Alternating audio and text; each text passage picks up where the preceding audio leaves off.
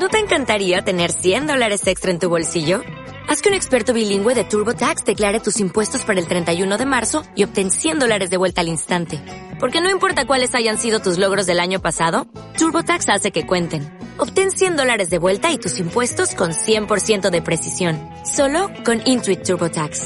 Debes declarar para el 31 de marzo. Crédito solo aplicable al costo de la presentación federal con TurboTax Full Service. Oferta sujeta a cambios o cancelación en cualquier momento. La semana pasada comenzamos una jornada seria. Yo espero que sea seria y profunda.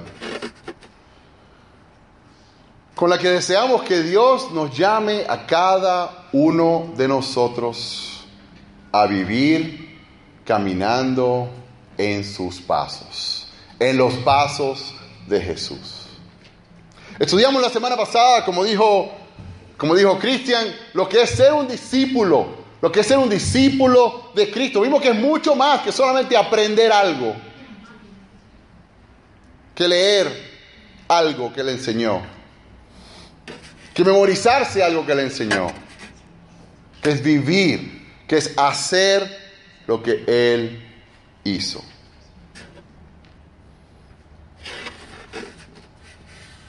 La vida de Jesús con sus discípulos fue marcada o está enmarcada en las escrituras entre dos pasajes. Marcos 1, 16 y Mateo 18, 18. Entre esos dos pasajes se encuentra lo que Jesús le enseñó a sus discípulos de cómo él vivía. En Marcos 1.16 los llama, vengan, síganme. Y los haré pescadores de hombres. Y en Mateo 28 les dice, vayan y hagan discípulos. Y entre esos dos, Jesús les enseña, ¿cómo camino yo? Entre esos dos está el entrenamiento. Tres años tomó entrenarlos a vivir, a hacer lo que Él hacía. Oh, wow, soy torpe. 23 años y todavía estoy aprendiendo. Tres años nada más, ¿no? Le tomó a Jesús enseñarle a estos hombres. Y me puse a pensar, ¿qué es lo primero, lo primordial, lo, lo más vital que le transmitió Jesús a sus discípulos. Si les puedo enseñar algo, ¿qué fue lo más importante que les enseñó a sus discípulos? Yo creo que lo más importante que le enseñó Jesús a sus discípulos fue quién era su primer amor.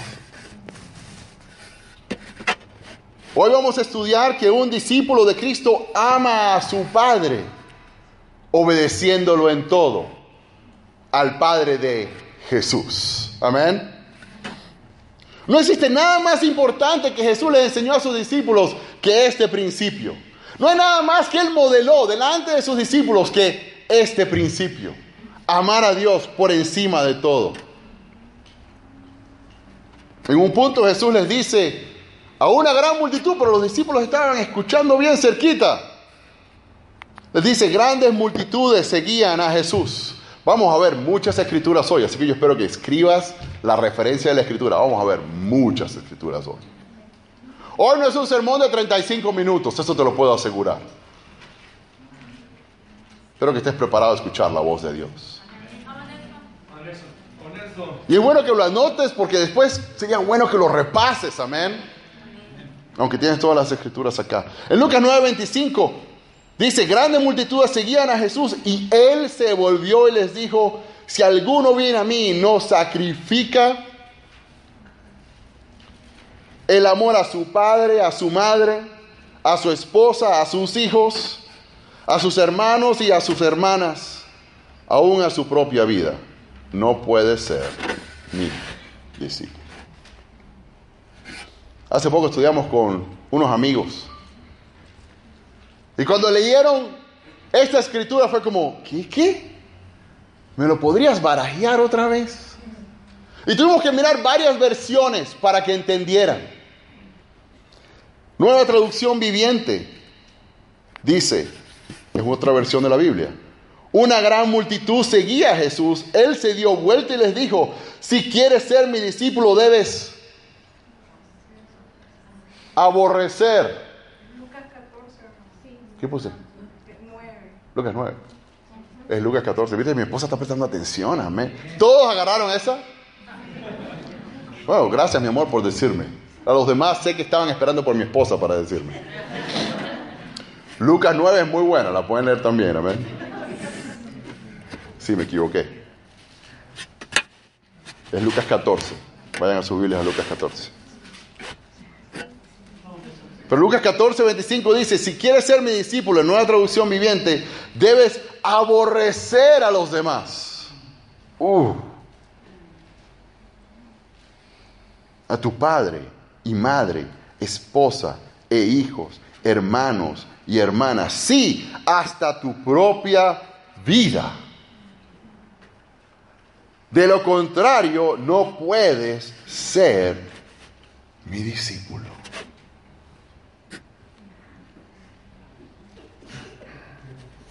¿Sabes? Tuve que buscar el idioma original. ¿Qué, qué? En verdad, ¿qué es lo que quiso decir Jesús cuando lo escucharon por primera vez? ¿Cuál fue la palabra? ¿Qué significaba la palabra en el idioma original? Misejo, odiar. En inglés, nueva versión internacional en inglés, dice, si no odias. Literalmente dice algo así. Si alguno viene a mí y no odia a padre, madre, hermanos, hermanas, hijos, hijas, aún tu propia vida no puede ser mi discípulo. Y Jesús no fue que se sentó ahí a explicarles toda la tarde, mira, déjame explicarte qué significa eso. Jesús dijo eso y siguió para adelante caminando.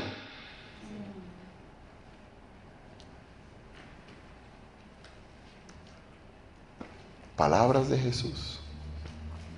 Palabras de aquella que le acabamos de cantar canciones y tomamos la comunión pensando en Él. Palabras de Jesús. Y quizás otra versión te dé un poco más de claridad, porque sé que nos... ¿Sí o no? Piensa en tus hijos, odia a tus hijos. Piensa en tu mamá, odia a tu mamá. Piensa, bueno, quizás en los papás más retantes, pero... Ah, tenemos pasados todos, todos tenemos pasados. Pero odiar a esas personas que son más cercanas a uno. Dios habla hoy. Dice, mucha gente seguía a Jesús. Él se volvió y dijo, si alguno viene a mí y no me ama más que a su padre, su madre, su esposa, sus hijos, sus hermanas, hermanos, aún más que a sí mismo no puede ser mi discípulo. Ah, eso sí lo entiendo, Jesús. Ah, tú nada más que yo te amara un poquito más. Ah, pero me lo hubiera dicho en principio. Ah, se me está pegando el chileno. Bueno, para Héctor Chamo, lo hubiera dicho antes, pana, ¿qué pasó? No voy a hacer el cubano. Pero, ¿de qué tamaño? Pueden pensar esto. Jesús dijo odiar, ¿ok? Dios habló y agarró y... ¡ah! vamos a ¿Sabes? Vamos a agarrar el, todo la carne y las papas, el arroz, toda la comida pesada. Vamos a meterlo, triturarlo y dárselo con, con, con cucharillitas a la gente, ¿no? Si no me amas más. ¿Para qué? Para que lo dijeran, pase por la garganta. Jesús dijo odiar. Entonces, ¿de qué tamaño o cuánto más debemos amar a Dios? Para que el amor a los demás, aún a uno mismo, comparado con el amor a Dios, luzca como odio. Vamos a ver, ¿de qué tamaño? Vamos a suponer que tienes el amor a Dios, el amor a los demás y a ti. Ese es el tamañito, ¿no? Vamos a poner que este es el tamaño. Ciertamente no quiere que sea así, igual. ¿Verdad? Bueno, quizás así. Quizás así. ¿Creen? Luce. Más o menos, lo que dice más o menos la escritura, odiar. O, o quizás así.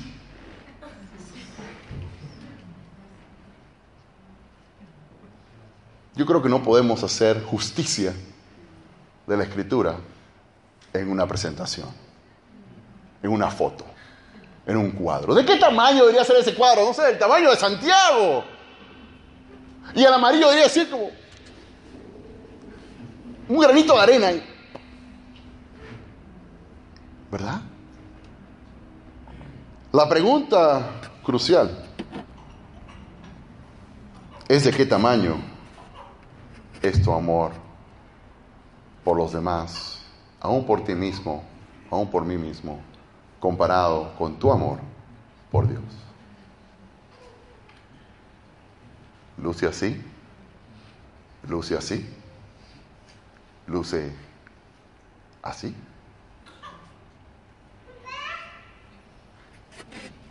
O quizás nada más hay un cuadrito amarillo. ¿Sabes? No seamos tan rápidos para contestar. Yo sé que muchos dicen, no, Nelson, es así, mucho más. Rapidito contestamos esa pregunta, ¿de qué tamaño es mi amor comparado con el de los demás? Muchos sabemos qué fue lo que contestó Jesús cuando le hicieron la pregunta inesperada de, ¿cuál es el mandamiento más importante de todos, Jesús? Ah, ya hemos hablado de esto, ¿se acuerdan? Entre 1189 capítulos de toda la Biblia y 31.103 versículos, ¿cuál es el más importante, Jesús? ¡Wow! Seguro que fue a Beit Meserf y Beit Talmud, como hablamos la semana pasada. Se sabía toda la Biblia para saber cuál era el versículo, el mandamiento más importante. ¿Ustedes saben lo que contestó Jesús? Ama al Señor tu Dios con todo tu corazón, con toda tu alma, con toda tu mente y con todas tus fuerzas. Lo más importante para Jesús era amar a Dios. ¿Y de dónde sacó Jesús estas palabras? ¿Cuál fue la escritura que él escogió de todas las escrituras del Antiguo Testamento para decir que ese era el más importante? Deuteronomio 6, 4. Escucha Israel, el Señor es nuestro Dios, solamente el Señor. Versículo 5. Ama al Señor tu Dios con todo tu corazón, con toda tu alma y con todas tus fuerzas. Jesús le agrega, ama con toda tu mente. No había cosa más importante para Jesús. No hay un mandamiento más significativo, considerable, principal, sustancial, notable, primordial, valioso, trascendental, fundamental, vital, solemne, preponderante, grande, enorme, influyente, sobresaliente que este para Jesús. El amar a Dios con todo su ser, por encima de todas las cosas, era lo más importante para Jesús. Si es un discípulo de Cristo, ama a su Padre. Ahora, ¿para quién esta noticia es nueva? Levante la mano. ¡Wow! Newsflash Nelson. ¡Wow! Jamás habíamos escuchado una prédica así. ¡Wow! ¿Verdad que esto es algo que yo... ¿Para quién es algo nuevo? ¿Para quién es esto que no sabías? Que el amor a Dios es lo primordial como un cristiano.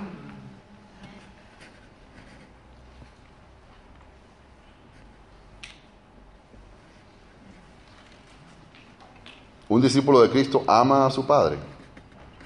Pero esa oración está incompleta. Un discípulo de Cristo ama a su Padre, punto, no. Está incompleta. Le falta algo a esa oración, le falta el cómo amamos a Dios. Sabes, todos tenemos un idioma del amor diferente. Hay un libro, ¿verdad? Que algunos han leído, cinco idiomas del amor, cinco lenguajes del amor. Fue interesante cuando mi esposa y yo lo leímos y aprendimos del tema, a ver que ella percibe que la amo de manera diferente que yo percibo que ella me ama. Sí, podemos decir te amo, pero las palabras solamente, sin ser acompañadas con una acción, usualmente no comunican te amo. Mi esposa le gusta que la escuche cuando me hable, que le dé afecto, cariño, entre otras cosas. Así ella se siente amada. Le puedo decir te amo mil veces, pero si no hago eso, yo soy un poquito diferente que mi esposa. Yo percibo que ella me ama si me da respeto, si respeta la decisión que hemos tomado en casa, si me hace sentir como el rey de la casa. Así yo me siento amado. Entonces, si yo decido amarla como yo quiero que me amen, pues ella no, no se va a sentir amada. Y viceversa, ¿me entiendes? Cada quien tiene su idioma del amor. Entonces, ¿Cuál es el idioma de Dios? ¿Cómo se siente Dios amado?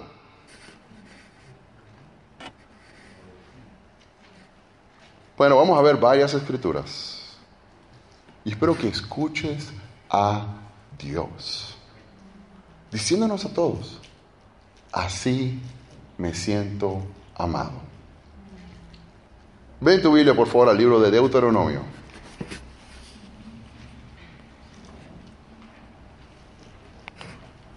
Deuteronomio capítulo 7. Vamos a ver varias escrituras. Deuteronomio, Deuteronomio capítulo 7, versículo 9. Reconoce por lo tanto que el Señor Dios es verdaderamente Dios.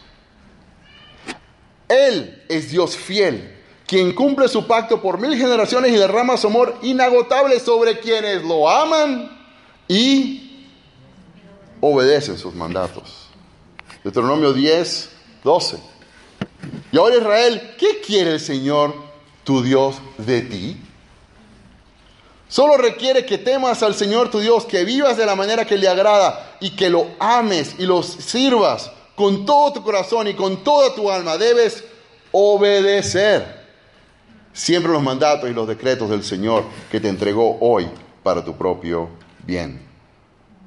Capítulo 11 versículo 13 en Deuteronomio, si obedeces cuidadosamente los mandatos que te entrego hoy, y si amas al Señor tu Dios y lo sirves con todo tu corazón y con toda tu alma, Él mandará las lluvias propias de cada estación, las tempranas y las tardías, para que puedas juntar las cosechas de grano, el vino nuevo, el aceite de oliva. Te hará buenos pastizales para que se alimenten tus animales y tendrás todo lo que quieras comer. Ahí mismo, el versículo 22. Asegúrate de obedecer todos los mandatos que te entrego. Demuéstrale amor al Señor, tu Dios, andando en sus caminos y aferrándote a Él. Capítulo 19. Él te dará esa tierra si te aseguras de obedecer todos los mandatos que te di, es decir, si siempre amas al Señor tu Dios y andas en sus caminos. ¿Estás escuchando la voz de Dios? Se está sentando con nosotros diciéndonos cómo Él se siente amado. Es más, en las oraciones de los profetas se ve en ellos el dolor cuando no le damos el amor que Dios quiere. Nehemías capítulo 1. En el versículo 5 dice, Señor, Dios del cielo, es Nehemías orando, grande y temible que cumplas el pacto y eres fiel con los que te aman y obedecen tus mandamientos. Te suplico que me prestes atención, que fijes tus ojos en este siervo tuyo, que día y noche ora en favor de tu pueblo Israel Confieso que los israelitas, entre los cuales estamos incluidos mi familia y yo, hemos pecado contra ti. Te hemos ofendido y nos hemos corrompido mucho. Hemos desobedecido los mandamientos, preceptos y decretos que tú mismo diste a tu siervo Moisés.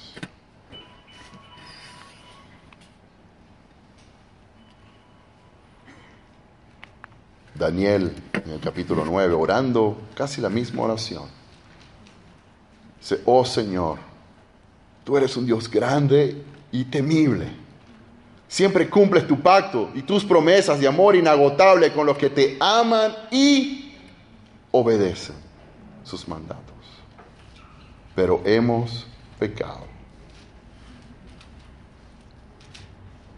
Y hemos hecho lo malo nos hemos rebelado contra ti y hemos despreciado tus mandatos y ordenanzas. Nos hemos rehusado a escuchar a tus siervos, los profetas, quienes hablaron bajo tu autoridad a nuestros reyes, príncipes, antepasados y a todo el pueblo de la tierra.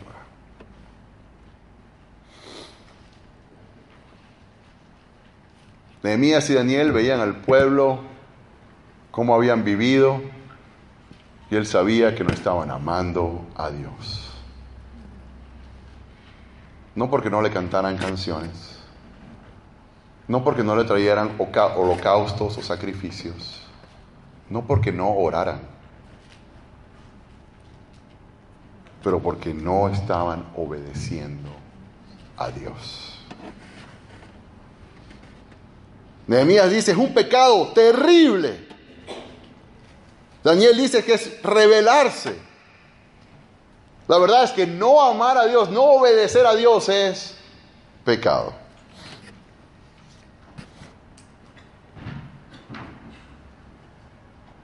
¿Nos está quedando claro cuál es el idioma de amor de Dios? ¿Se está entendiendo que su lenguaje de amor es la obediencia?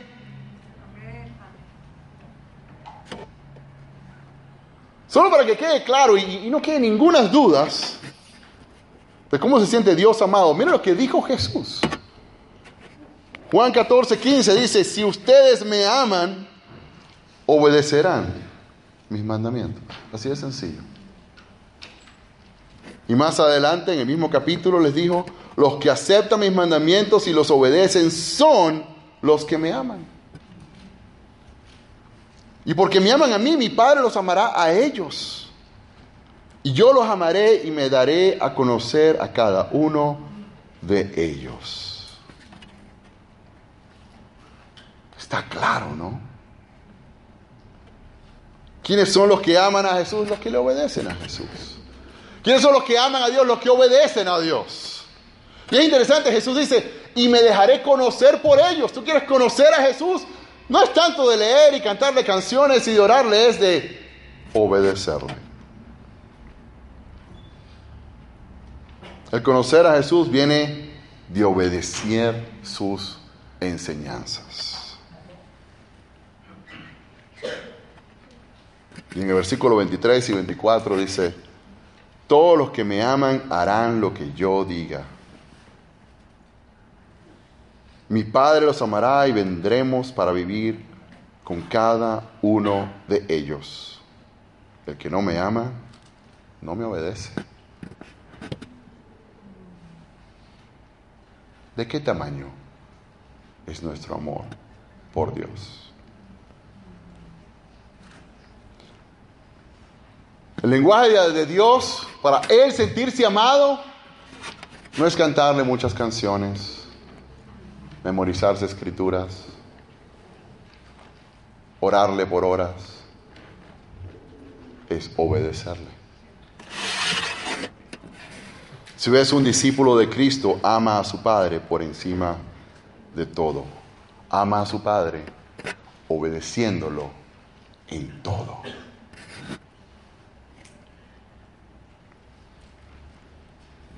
Imagínense esto para que entendamos ilustremos un poquito esto. ¿De qué es lo que hacemos nosotros con Dios? Tengo dos hijas, dos hijas, ¿verdad? Gabrielita y Anabel. Imagínense que un día yo llego y le digo a Gabrielita y Anabel, como usualmente les digo, mis amores, por favor, mi amorcito, arreglen su cuarto. Ordenen y limpien su cuarto. Y me dicen, sí, papi.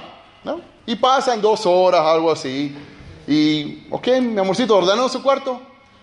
Bueno, ¿verdad, papi? No. Pero ¿sabes qué? Nos, sentamos Gabrielita y yo y, nos pusimos a pensar. Wow, ordenar nuestro cuarto. ¿Cómo, ¿Cómo luciría eso? ¿Qué piensas tú de eso que dijo papi? Y nos pusimos a hablar, oye, ¿qué piensas tú? ¿Tú, tú estás de acuerdo con eso? ¿Cuánto nos costaría? Y empezamos a conversar del tema, papi, lo vamos a hacer, pero estamos conversando del tema primero. A ver si lo hacemos, tú sabes, que nuestro corazón llegue ahí. Bueno, ok, mi amor, pero ordenen el cuarto. Sí, sí, sí, lo vamos a ordenar. Pasan dos horas más, ¿no? Bueno, ¿qué, qué pasó? ¿Ordenaron el cuarto? Bueno, papi, en verdad, mira, nos costó mucho. Lo hemos pensado, pero hemos decidido empezar a orar para arreglar el cuarto, papi. Mira, eh, vamos a empezar a orar y, vamos, pero mi amor, no, no, no te preocupes, vamos a ordenar el cuarto, vamos a orar primero, queremos hacerlo esto con un corazón espiritual y vamos a ordenar el cuarto. ¿Ok? Pasa la semana, ¿no? Bueno, mi amorcito, ordenaron el cuarto. ¿Sabes qué, papi? No, pero pasó algo increíble, papá.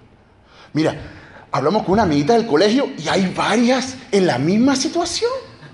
Y, ¿sabes qué? Decidimos hacer una charla, reunirnos y empezamos a conversar. Y fue tan lindo, tan vulnerable. Lloramos pensando, wow, ¿cómo se vería el cuarto ordenado? Y, ¿sabes qué?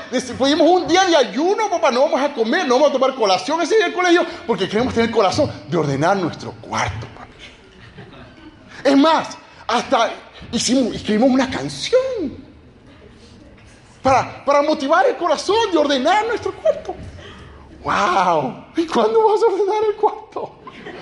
O sea, nos reímos, pero ¿cuánto hacemos eso con Dios?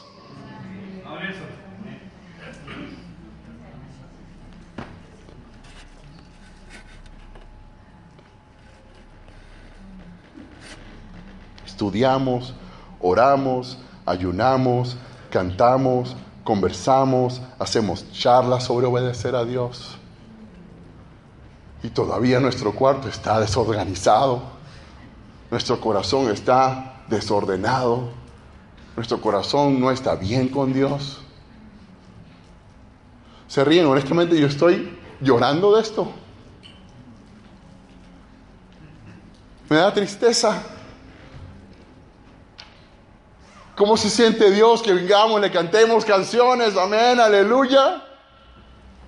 y no damos perdón y no perdonamos y no respetamos a nuestro esposo y no le damos amor a nuestras esposas como Jesús amó a la iglesia y no le enseñamos disciplina a nuestros hijos y no compartimos nuestra fe y no damos la ofrenda sacrificada que Dios espera. Tú sabes, tú sabes en tu corazón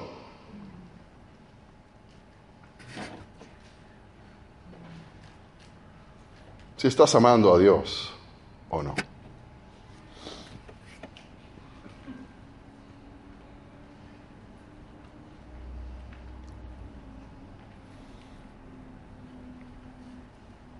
En Deuteronomio capítulo 6,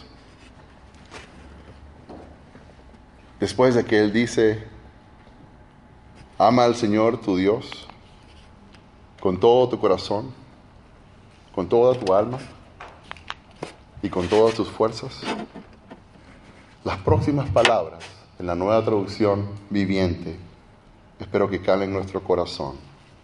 Dios dice en el versículo 6, debes comprometerte con todo tu ser a cumplir cada uno de estos mandatos que hoy te entrego.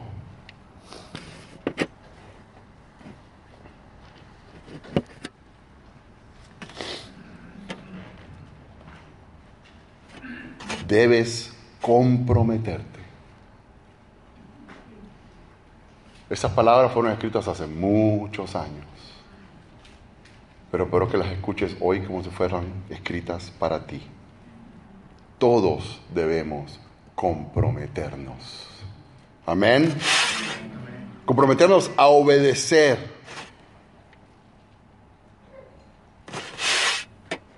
No con canciones, no con palabras, no con ayunos, con acciones, haciendo lo que hace nuestro Maestro. Esto es tan importante que afecta a las generaciones futuras. Los próximos versículos, allí mismo, versículo 7 dice, repíteselos a tus hijos una y otra vez. Habla de ellos en tus conversaciones cuando estés en tu casa, cuando vayas por el camino, cuando te acuestes, cuando te levantes. Átalos a tus manos, llévalos sobre la frente como un recordatorio, escríbelos en los marcos de la entrada de tu casa y sobre las puertas de la ciudad. No te olvides.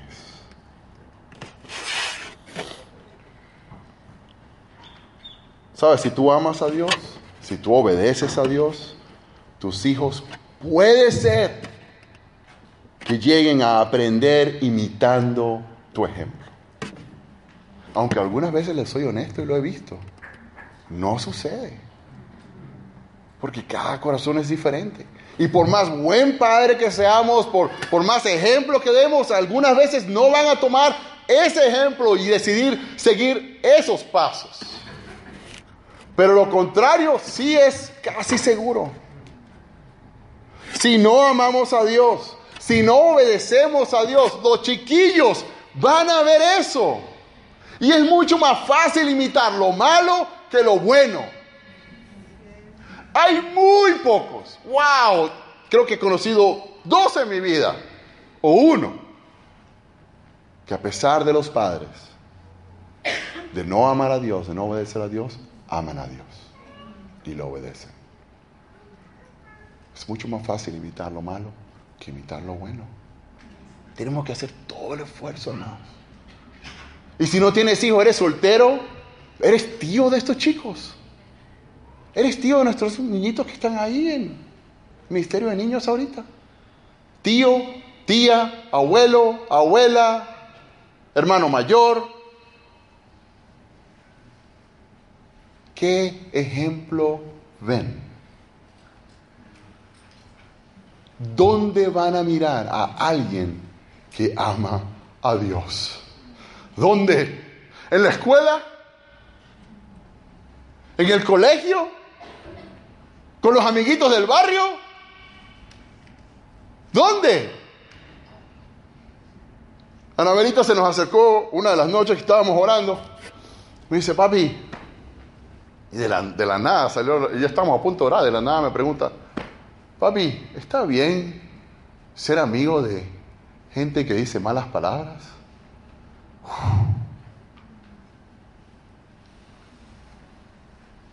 Ya empezó el ataque y todas las cosas que pasan los niños. Y tuvimos que conversar con escrituras de nuestra propia vida. ¿Cómo hacemos? ¿Cómo amar sin dejarnos influenciar? ¿Cómo conversar con los amiguitos de eso? Me duele, a Dios le duele. ¿Podrías dejar de decir garabatos delante de mí, por favor? O sea, y fue tan hermoso un par de días después. Anabel me dijo, papi, ¿sabes? Hablé con mi amiguita y todo está bien. Me dijo que claro que sí. ¿Qué hace eso para esa niñita también?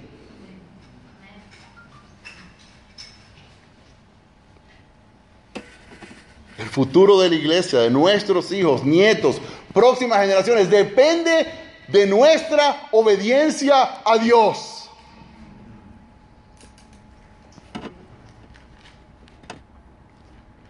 Por eso hoy Dios te dice, escucha mi voz y no seas terco. Deuteronomio 10, 16. Mira, los cielos más altos y la tierra y todo lo que hay en ella pertenecen al Señor tu Dios. ¿Está claro? No hay duda. Sin embargo, el Señor eligió a tus antepasados para darles su amor. Y a ti, a ti, a ti, a ti, a todos. Que eres su descendencia, te eligió de entre todas las naciones como se ve hoy. Así que cambia la actitud de tu corazón y deja de ser terco.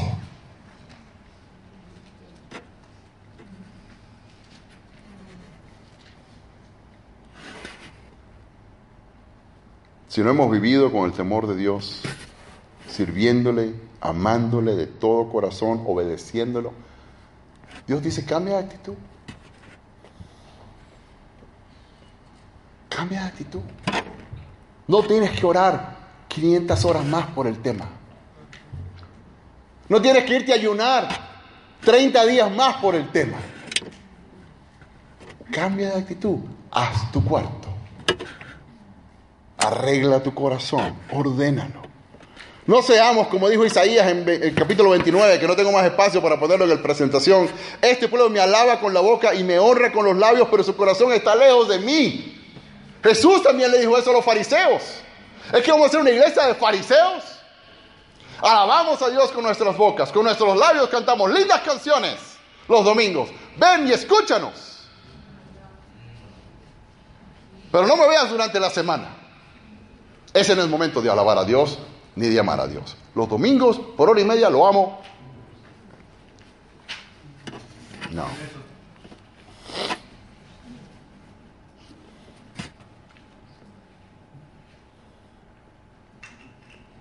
Yo no sé si alguno estará tentado a decir, eh, Nelson, pero ese es el Antiguo Testamento. El Dios del Antiguo Testamento era duro, rudo. Tú sabes, tenía como una rabia por dentro, no sé. En el Nuevo Testamento amoroso, él no decía nada, tú sabes. Solo para, solo para quitar las dudas, ¿no? Efesios 5, ¿qué dice ahí? No se dejen engañar por los que tratan de justificar esos pecados porque el enojo de Dios caerá sobre todos los que lo desobedecen. Esto es serio, hermanos. Podríamos estar acá todo el día. La pregunta es, ¿qué vas a hacer tú? Saben, casi al final del libro de Deuteronomio, es un tremendo libro para estudiar, por cierto. Que tiene 34 capítulos. Pero casi al final, en el capítulo 30, después de que Dios les ha dicho todo lo que hemos escuchado y mucho más, les dejo unas palabras que los llaman a tomar una decisión. Yo creo que escuchemos esas palabras como si fuera Dios hoy llamándonos a tomar una decisión. Dice en el capítulo 30, versículo 19 al 20 de Deuteronomio. Dice, hoy te he dado a elegir entre la vida y la muerte, entre bendiciones y maldiciones. Ahora pongo al cielo y la tierra como testigos de la decisión que tomes. Ahí si eligieras la vida para que tú y tus descendientes puedan vivir. Puedes elegir esa opción. Al amar, al obedecer y al comprometerte firmemente con el Señor tu Dios. Esa es la clave para tu vida. Y si amas y obedeces al Señor, vivirás por muchos años en la tierra que el Señor juró dar a tus antepasados, Abraham, Isaac y Jacob.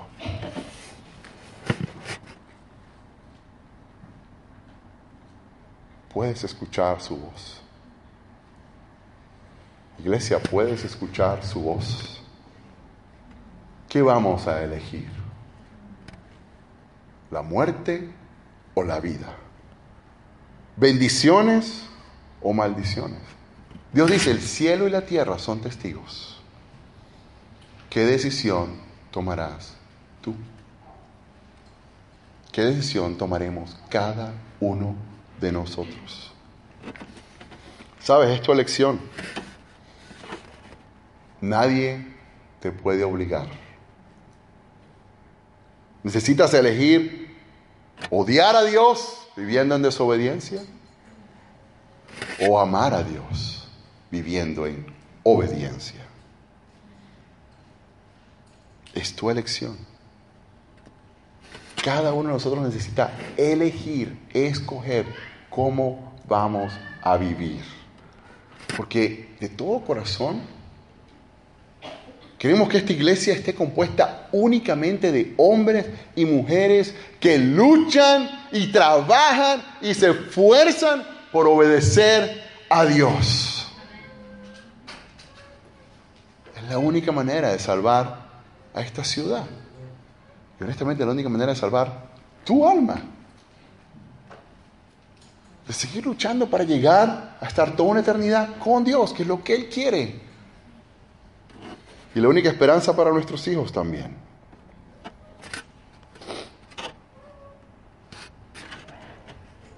Necesitamos llamarnos unos a otros a comprometernos. Queremos sentarnos con cada uno de, cada uno, sentarnos con cada uno de nosotros y ¿cómo quieres vivir? ¿Te vas a comprometer con lo que tú sabes que tienes que comprometerte o no? Y si no quieres, no hay problema. Te vamos a seguir amando. Te vamos a seguir siendo tu amigo, no te vamos a borrar de Facebook. No. Es más, puedes venir a las reuniones, pero no puedes ser miembro del cuerpo de Cristo. Esto es santo, es un templo santo. Estudiábamos con Don Policarpio que está a punto de bautizarse, amén. Y hablamos de la iglesia es un templo santo, dice la Biblia. Y hablamos de los sacrificios que él tiene que tomar en todas las áreas de su vida. Negarse a sí mismo, cargar su cruz, amar a Dios primero. Amar a su esposa, aunque ella no sea cristiana y ni quiera ahorita acercarse mucho a Dios.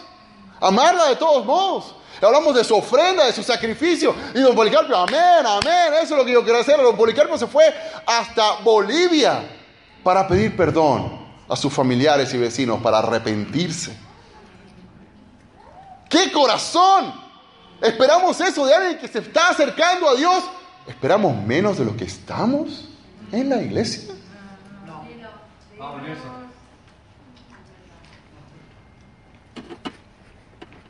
Jesús no te obliga y Dios mismo no te obliga. No estás en la obligación de ser discípulo de Cristo. Y no estás en la obligación de ser parte de esta iglesia tampoco. No importa si nos quedamos con dos, con tres, con veinte, con quince. Jesús mismo le dijo a sus discípulos, ¿ustedes también se quieren ir? Jesús no estaba en el mega church, tú sabes. No hacía campañas de mega. Él no contaba cuánta gente vino, más gente vino, más gente vino, más gente vino.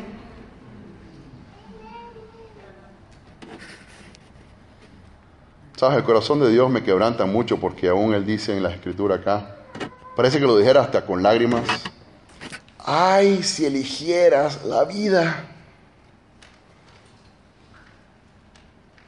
Por favor, elige la vida. Si puedes. Él dice, puedes. Dios cree en ti, como hablamos la semana pasada. Jesús cree en ti. Tú puedes elegir la opción de amarme. Sí puedes. Puedes obedecerme. Puedes comprometerte. Firmemente comprometerte. No lúcidamente. No suavemente. No superficialmente. Puedes comprometerte firmemente. Dios tiene fe en cada uno de nosotros. Tú elige hoy amar a Dios, obedecer a Dios, ser discípulo de Cristo. Un discípulo de Cristo ama a su Padre obedeciéndolo en todo. Y cuando vengamos y cantemos canciones, sean de corazón pensando en cómo vivimos esta semana. O estoy cantando y me recuerdo esta semana cómo hice lo que hizo mi maestro. Y que cuando cantemos, estoy en tu presencia, que me inunde, que me inundes. Y hazme un odre nuevo, un cuero nuevo, que sea de verdad. Cuando cantemos, cámbiame, renuévame, enamórame. Ya Él te enamoró. Ya Él te mostró su amor. Ya Él te puso su anillo de matrimonio. Seamos una iglesia que es fiel a su marido y lo obedece. Vamos a orar.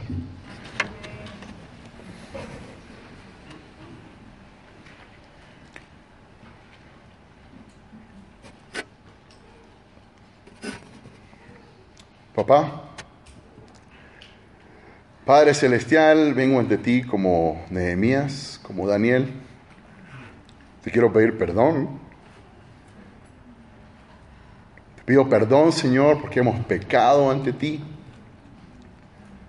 En tantas áreas de nuestra vida hemos aborrecido tus mandatos. Y Señor, nos llenamos de excusas, miramos alrededor, miramos nuestro medio ambiente, personas aún, para excusarnos por nuestra falta de obediencia, Señor, y yo te pido perdón. Yo te ruego que nos perdones. Te ruego que sigas creyendo en nosotros que podemos salir de aquí y decidir obedecerte. Gracias por tu Hijo Jesús que vivió una vida de obediencia. Ayúdanos a comprometernos firmemente, por favor. En el nombre de Dios Jesús te lo pido. Amén.